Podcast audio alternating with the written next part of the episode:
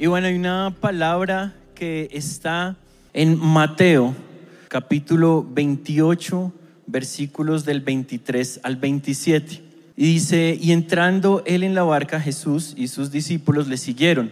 Y aquí que se levantó en el mar una tempestad tan grande que las olas cubrían la barca, pero él dormía. Y vinieron sus discípulos y le despertaron diciendo, Señor, sálvanos que perecemos. Él le dijo, ¿por qué teméis, hombres de poca fe? Entonces, levantándose, eh, reprendió a los vientos y al mar y se hizo grande bonanza. Y los hombres se maravillaron diciendo, ¿qué hombre es este que aún los vientos y el mar le obedecen? Y aquí podemos ver, bueno, varias cosas. Una de ellas es que hay momentos en los cuales nosotros pasamos ciertas tormentas, ¿cierto? ¿Cuántos han pasado alguna tormenta, una dificultad?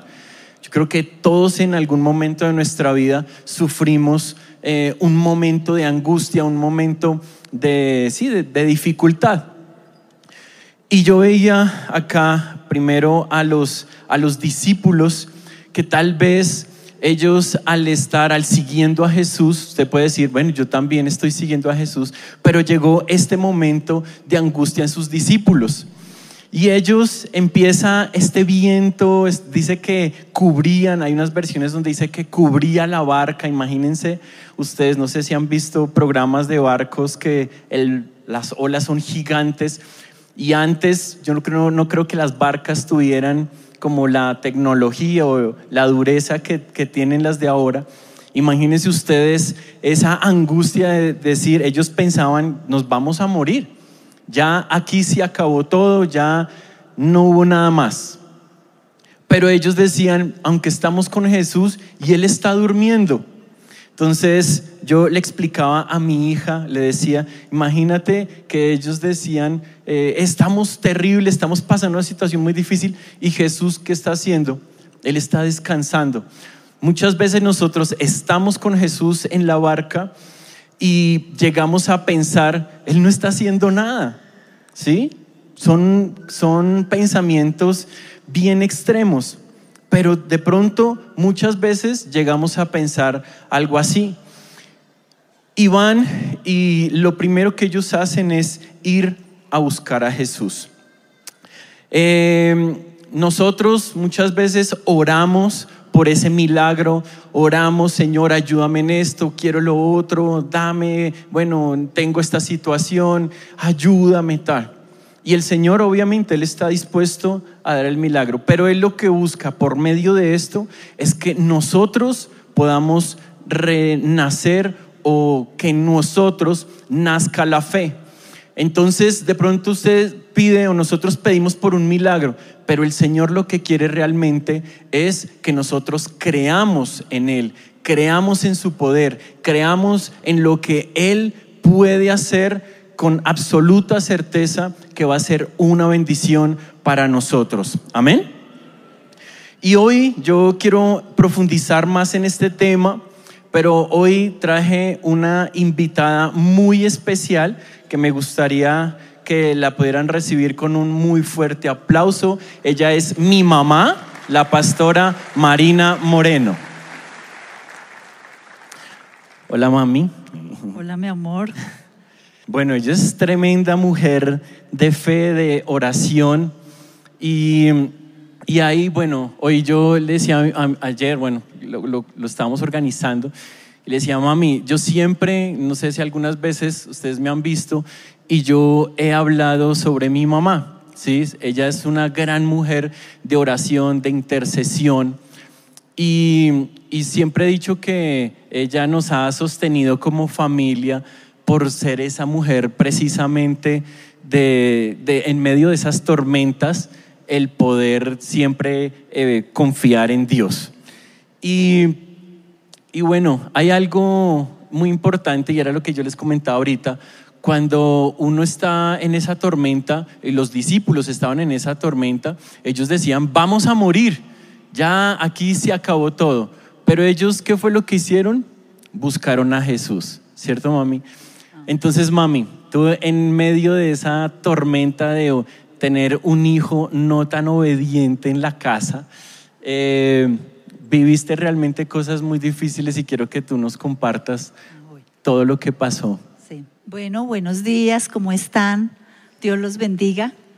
Eh, bueno, pues eh, sí, en realidad me sentía en medio de una tormenta, me sentía que mm, la vida como que se había terminado y siendo como tan joven por circunstancias que tuve que vivir em, con mis hijos y bueno, sobre todo con mi hijo menor. Em, pues él se, yo lo había llevado pequeño a la iglesia, pero de pronto un día como que se fue al mundo. Y bueno, ese fue un sufrimiento muy grande y de verdad yo decía, todos mis hijos le tienen que servir al Señor. Y aquí, ¿qué pasó, Dios mío? Pero bueno, Dios es bueno, definitivamente. Ahorita hablábamos y yo veía cuando estos discípulos corrieron a Jesús, yo le decía a mi mamá, mi mamá en esa tormenta corrió a Jesús. Y uno siempre busca la, protección, la ayuda. Y claro, uno, hay muchas cosas, pero lo importante también es, creo que mi mamá tenía una palabra, el Señor le dio una palabra. Ajá, sí. Yo mm, cuando comencé a, a, vivir esa tormenta, esos momentos tan difíciles en mi vida, gracias a Dios llegué acá a la iglesia. Llegué y comencé a aprender la palabra, eh, por medio del pastor Castellanos, la pastora Emma Claudia, palabras que me edificaron y me daban vida. Y ahí aprendí, ahí Dios un día me dio la palabra, muy recién que había llegado, Isaías 54. Es una promesa en que nos dice que no nos dejará solos. Yo, yo Jehová, soy tu marido, yo soy el que cuido tus hijos. Perdón si me he quebrado. Yo soy el que cuido tus hijos y ese día sentí, esta es la palabra que Dios va a cumplir de aquí en adelante. Ha sido el derrotero para el resto de esta vida maravillosa que es vida cristiana. Esto hace como 35 años. Y ahí Dios me dio la palabra de Isaías 54. Esa palabra que da vida, esa palabra, esa, el ancla donde uno eh, como que ahí se sostiene. Y sobre todo la promesa que Él me cuidaría y que Él cuidaría de mis hijos y Él cuidó tanto de mis hijos porque en medio de, ese, de esa vida que Él llevaba, yo siempre le pedía, Señor, guárdamelo, protégelo, lo mismo que a mis otros hijos. Y y la palabra está en Isaías 54, 13, como la de los hijos, que dice, y todos tus hijos serán enseñados por Jehová y se multiplicará la paz de tus hijos. Entonces, cada vez que yo veía algo que no estaba bien, yo le decía, Señor, tu promesa, tu promesa dice, y se multiplicará la paz de tus hijos y serán enseñados por ti y lo creí con todo mi corazón. O sea que aquí podemos ver también que cuando uno busca al Señor, el Señor también da esa palabra. Entonces, muchas veces eh, nosotros, yo he compartido con muchas mamás que llegan y me dicen, mi hijo no está en la iglesia, o hay personas que están pasando una dificultad, sea financiera, sea de sanidad, de, de salud, ¿sí? Entonces ellos van, eh, uno siempre busca, pero a veces no hay una palabra. Bueno, ¿y qué palabra el Señor te ha dado en este tiempo? ¿Sí? Pero a veces como que no la hay. Entonces cuando uno busca realmente al Señor de corazón, el Señor da estas palabras y como que uno puede decir, Señor, me aferro, como decía mi mamá, a esta palabra. Amén. También hay otra cosa, y yo le decía a mi mamá, yo creo que cuando uno tiene la palabra, cuando uno va y busca al Señor, en, en, uno hay el sentir de que el Señor lo va a poder ayudar, de que uno puede estar protegido. Pero realmente cuando está la palabra, cuando uno está eh, el buscar al Señor, ahí es cuando nace uno a la fe. Y yo lo veía eh, hay una palabra que a mí también siempre me, ha impactado y es Hebreos 11.1. Y dice, ahora bien, la fe es la garantía de lo que se espera, la certeza de lo que no se ve. Muchas veces nosotros con el simple hecho de ver la circunstancia ya nos desanimamos. O sea, como que la fe se acabó, como que ya no hay algo más.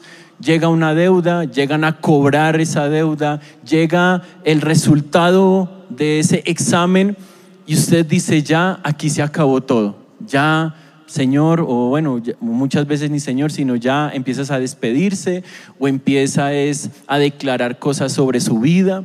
Yo creo que cuando mi mamá eh, recibe esta palabra, yo le decía, mi mamá entonces nació a la fe, ¿cierto? Nació a la fe.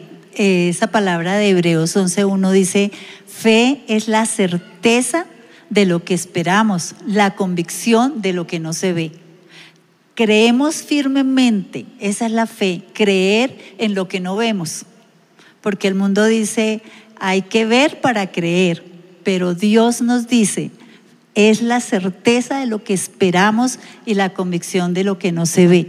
Entonces ahí eh, nos aferramos, creemos en esa palabra porque es lo que dice, fe, fe. La certeza según dice jurídicamente, es como cuando nos dan una carta de propiedad. Cuando nosotros firmamos una carta de propiedad, decimos, esto es mío, ya nadie me lo quita, ¿verdad? Esa es la fe, es esa seguridad de que Dios nos da como una carta de, de, pertenencia. Entonces uno dice, eh, mis hijos serán enseñados por el Señor y yo voy a ver esas palabras cumplidas. Y de verdad, mis tres hijos, gracias al Señor, todos tres aman al Señor. Y mi hija Clarita, em, también pastora, eh, bueno, solo agradecimiento al Señor. Solo.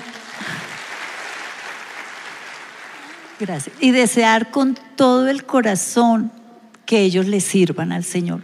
Uno no se puede solamente conformar que sean buenos hijos, de pronto buenos con uno, eh, buenos en su trabajo, buenos en todo, pero definitivamente lo primero, lo primero es que le sirvan al Señor, que amen al Señor con todo su corazón.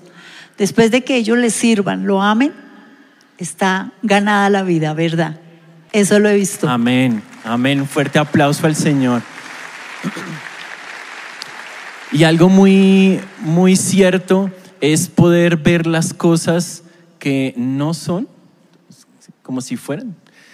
Y yo tengo por aquí unas fotos que me prepararon, no sé si van a salir, si pueden ver a las pantallas. Este era yo antes, ese era yo. Yo tenía el cabello hasta la cintura, y me lo estaba empezando a dejar de crecer, pero lo tenía hasta acá, hasta el ombligo. Hay otra foto también. Más fea. Gracias, mami. Ay, no. No era tan juicioso que digamos. Realmente duré bastante tiempo, como dice mi mamá, eh, a los 15 años, no sé, tomé como la decisión de tomar mi camino, de apartarme de todo. Eh, de ahí duré de los 15 a los 23 años, mm, eh, me involucré en muchas cosas, pues yo creo que una imagen vale más que mil palabras eh, de lo que soy ahora. He cambiado bastante en todo. Eh, y yo le decía a mi mamá, bueno, mami, al ver esta foto, realmente, díganme si eso no es tener mucha fe. si eso no es tener demasiada fe, ¿cómo es ver una situación? ¿Cómo es ver realmente porque no es solo que yo le creía y ya, no, era, yo también me resistí mucho tiempo a eso. Y también yo le decía a mi mamá, también me decía, yo también tuve que eh, cambiar muchas cosas en mí para poder tener fe. ¿Cuáles eran esas cosas? Em, bueno, las, uno ve las, si uno mira las circunstancias, si yo miraba cómo era, me daba, Dios mío, eh, decían algunos, le cambiaban, iban por este camino y le cambiaban la cuadra, le cambiaban la acera. Eh, pero yo aprendí que mm, no tenemos que mirar las circunstancias, tenemos que empezar a ver lo que queremos, no lo que vemos. Eso que vemos es, es terrible. Esa realidad a veces, esas tormentas son terribles, pero empezamos a ver porque la palabra nos empieza a enseñar y de pronto en ese tiempo que yo le decía a él, es que eres vago, es que eres, mm, bueno, eh, desobediente, rebelde, no haces caso, mira para dónde vas, terrible. O sea, yo desataba palabras, que es lo que a veces nos pasa a los padres de desatar palabras sobre los hijos que no queremos que ellos sean. Nosotros no queremos hijos rebeldes, no queremos hijos desobedientes, no queremos hijos en, el alcohol, en la droga, muchísimo menos, en, en ninguna cosa de esas, en el alcohol, en nada. Nosotros los queremos ver bien, porque queremos un futuro maravilloso para ellos. Pero cuando yo aprendí que yo no debía decir eso, entonces me conseguí, eh, bueno, un, ¿cómo se llama? ¿De la puerta? Colga puertas. Sí. sí una, o sea, lo que se pone como en la chapa de la habitación, que es como... Y me conseguí algo que decía, eres valiente, eres juicioso, eres inteligente, eres sabio, amas al Señor. No, todas esas palabras y se la coloqué ahí en la, en la habitación. Y cuando, y yo le empecé a decir, eres obediente, eres, eres maravilloso, eres el mejor hijo.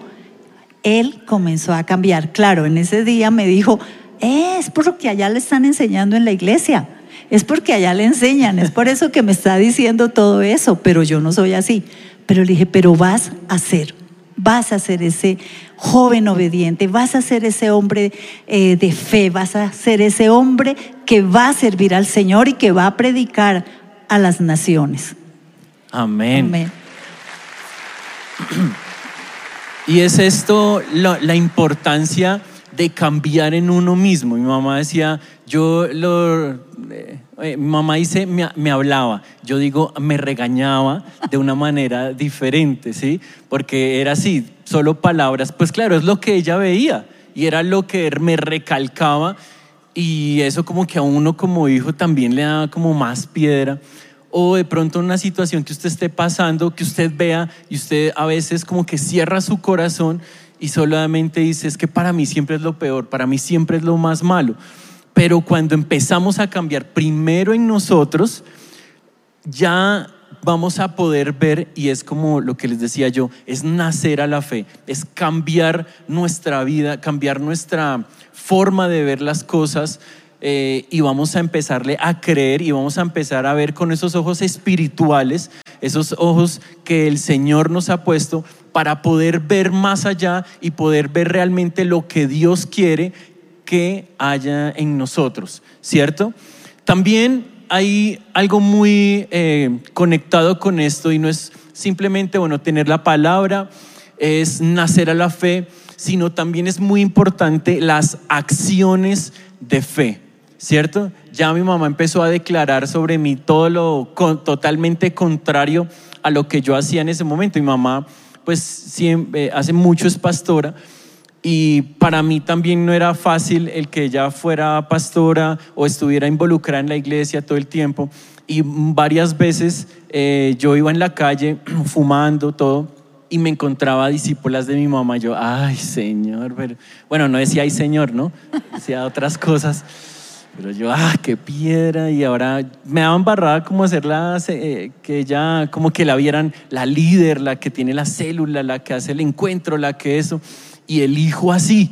¿sí? Entonces, son muchas cosas que, bueno, ya podremos tener luego una oportunidad de, hablar más de esto.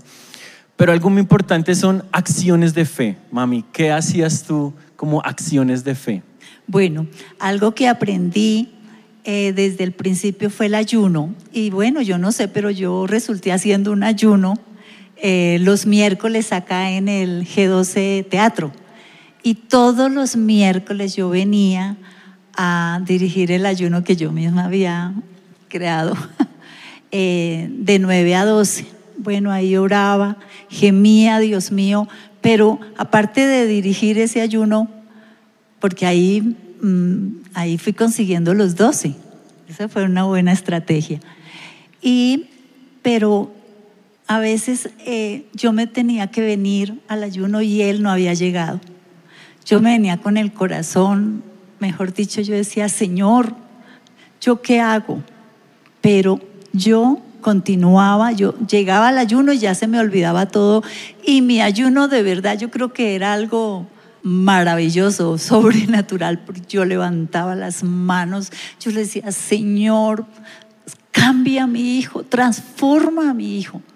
Y las discípulas, no entradas ahí, pues en esa oración, pero yo nunca les contaba cómo estaba mi hijo, sino que allá al Señor yo le decía, Señor, por favor, cambia esta circunstancia, cámbiala. Y luego también del ayuno que hacía, pues todos los días, ah, gracias a Dios, aprendí también mi devocional. Y todos los días en mi devocional yo le ponía a, a mis hijos siempre y reclamando la promesa. También le ungía los ungía todo. acá nos decían, bueno, vayan a ungir allá a, su casa, entonces yo ungía mi casa, yo le ungía los zapatos, la cama, todo, todo, todo esa vestimenta negra, ay Dios mío, eh, yo le ungía, claro que está en negro. Ya, todavía me, me, gusta vestirme negro, pero es diferente, ¿no? Ya con un corazón. Ya diferente, y no con el pelo por allá bien largo. Y yo ungía todo, mi casa la ungía. Eh, y cuando después aprendimos que la sangre de Jesucristo unge lo del dinteles de la, de la casa, mm, acá de verdad todos los días todavía lo hago, de ungir eh, la casa de mis hijos. Así voy en, el espíritu, lo hacemos, y unjo la casa de mis hijos, de mis discípulos, bueno, de, todo. Eh, también las palabras, bueno, ya dijimos que las palabras que cambian, ¿qué hacía? El ayuno, eh, la, aferrarme a la promesa, eh, el orar todos los días, todos los días, no podemos darnos vacaciones de la oración todos los días, algo que he amado de verdad, porque yo veo cómo Dios responde. Creo que entre más uno ora, más fe tiene, porque se va dando cuenta que Dios va respondiendo. Dice em, que, a ver, el versículo mm, dice, todo lo que pidamos al Señor creyendo será hecho. Y en otra, mm, en, Crónicas 7 dice em, que Él tendrá los ojos y sus oídos y su corazón ahí para escuchar nuestra oración. Y siempre lo he creído, cuando yo empiezo a orar, yo veo al Señor que está inclinado su oído, que está escuchando mi súplica y que Él me responde. Y por eso vamos creciendo en la fe, vamos creciendo en la oración. La oración definitivamente, como dice la pastora Janet, que es esta reunión, es un regalo de Dios es el regalo que Dios nos dio para transformar las circunstancias. Amén. Y también yo veía en esas acciones de fe cómo a, pesar otra vez de las circunstancias, porque es que ustedes dirán, no, la pastora entonces oró y el Señor le respondió súper fácil y todo. No, fueron años. Yo a veces les digo a las mamás, porque las mamás, bueno, pero ¿y cuándo será? No, o sea, es que usted se meta con el Señor, es que usted empiece a, cambiar su vida también. Y también fue un proceso de ocho años no fáciles, como dice mi mamá, yo eh, lo, confieso, algunas noches no llegué a la casa, ¿sí? Dios mío. Eh, entonces era, era como muy difícil y cuando mi mamá me decía, es que tú vas a orar, es que, perdón, tú vas a predicar, es que tú vas a ser un pastor, es que tú estoy ayunando por ti. Y yo le decía, ay mami, no aguante hambre porque después se enferma y dice que es que es por mi culpa.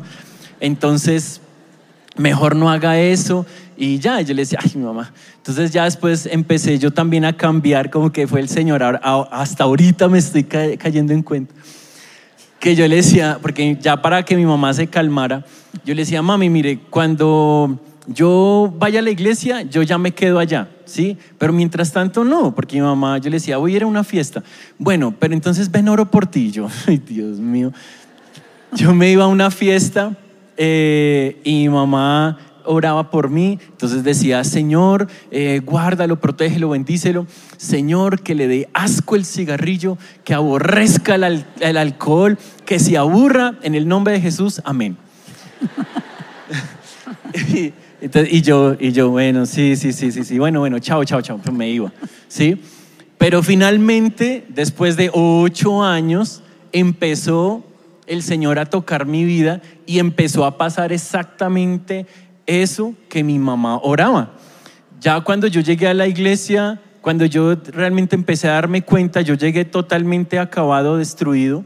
Y yo le decía, ya empecé en mi corazón como que, venga, ¿qué estoy haciendo yo con mi vida? ¿Sí? ¿Qué sentido tiene todo esto? Me, ya empecé, ya como que el Señor empezó a quitarme el velo y ya me veía más flaco, más chupado esto, más ojeroso, sin ilusiones, como dice por ahí una canción. ¿sí? Entonces ahí ya empezó a nacer en mí, como que el Señor empezó a tocar mi corazón y dije, yo necesito algo más. Sé que de pronto ustedes están hoy acá o algunos han venido, como les decía, con una tormenta, han venido con una dificultad o de pronto usted está allí sintiendo una angustia de tener, de saber que su hijo, como le pasaba a mi mamá, de venir a una reunión, de venir a escuchar al Señor y no saber ese hijo dónde está, qué está haciendo, por qué, qué, qué situación está pasando en este momento. O de pronto sea una necesidad de esa sanidad, de esa angustia que de pronto usted tiene en el corazón de decir, llegó este examen, llegó el resultado, no sé qué pueda pasar, pero hoy yo creo que el Señor nos ha traído para que ustedes puedan ver que el Señor realmente cumple su promesa, el Señor cumple a esas oraciones que ustedes le están diciendo, le están ha estado haciendo en este tiempo al Señor. Hoy yo les puedo decir, y, soy testigo, soy eh, fiel, eh, no sé, resultado de una oración de que el Señor cumple las promesas. Amén. Un fuerte aplauso al Señor. Y hoy yo quiero honrar la vida de mi mamá aquí con un pequeño detalle que trae mi hija. Y bueno, eh, me estaba haciendo el fuerte, no crean, estoy acá que me hago el fuerte todo el tiempo, pero mami, de verdad,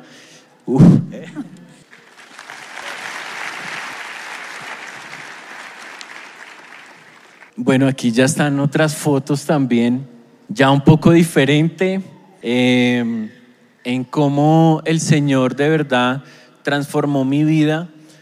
Y mami, gracias por esa mujer intercesora, esa mujer de fe, esa mujer que a pesar de las circunstancias, de las dificultades, de muchas veces estar sola, eh, levantar una generación, yo hoy puedo decir, mis hermanos, somos tres, em, mis hermanos están eh, sirviéndole al Señor eh, con sus familias eh, restauradas, bueno, sus familias siempre con su base, sus ojos puestos en Dios, y es realmente ver cómo lo que mi mamá oraba, el Señor se lo ha concedido. Yo, que muchas veces le dije, no diga eso, o no piense en eso, o no se ilusione, con eso que mi mamá quiere, porque si el Señor no se lo da, pues se va a sentir muy mal. Pero hoy verme acá, ver estas fotos que ustedes pueden ver, es ver esa respuesta, mami. Gracias de verdad por nunca perder la fe, por nunca eh, permitir la duda, sino siempre tener un corazón dispuesto a servirle al Señor. Gracias, sí. Bueno, esa es solamente a Dios toda la gloria, toda la honra, el agradecimiento a un Dios que cumple promesas, a un Dios que escucha nuestras oraciones. Y también yo oraba, mm, yo quiero, Señor, tres matrimonios, tres hijos con hogares sacerdotales.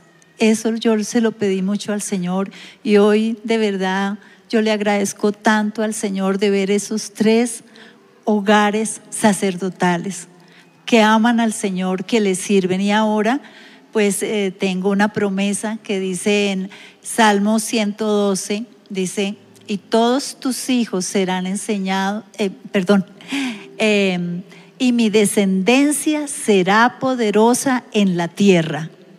Bienes y riquezas hay en su casa, y su justicia permanece para siempre. Esa es la, la promesa que Dios nos da. Amén. Y hoy me gustaría que estoy con mi mamá, que de pronto si usted está pasando esa situación en su casa, la situación, esa situación adversa, me gustaría que pasara rápidamente aquí al frente. Hoy queremos orar junto con mi mamá por cada uno de ustedes.